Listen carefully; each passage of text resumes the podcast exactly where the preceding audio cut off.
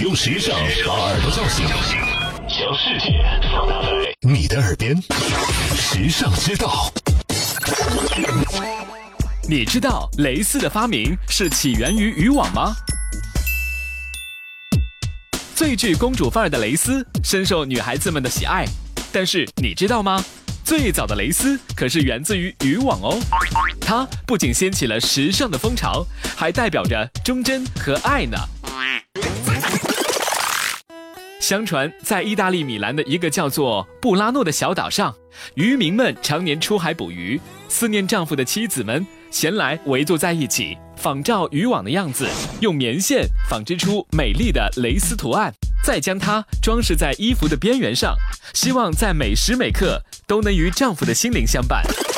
手工编织蕾丝是一个很复杂的过程，当中至少涉及七道工序，所以是爱创造了蕾丝。那一丝一线一钩针，也如同爱情的柔软与缠绵，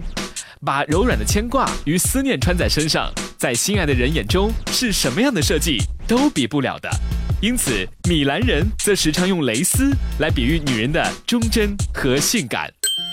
时尚之道与你分享更多美妙生活智慧，关注时尚之道微信，拥有你私人的时尚顾问。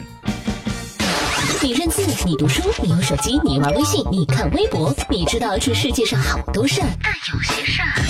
哼，只有时尚知道。时尚知道携手明星名人名主播，只为你说别人不知道的事儿。拿出手机搜索“时尚知道”微信公众号，拥有新鲜陪伴的时尚知道，每天都有收获，有惊喜。别忘了，考拉 FM、蜻蜓 FM、喜马拉雅和凤凰 FM 四大移动客户端也能收听时尚知道。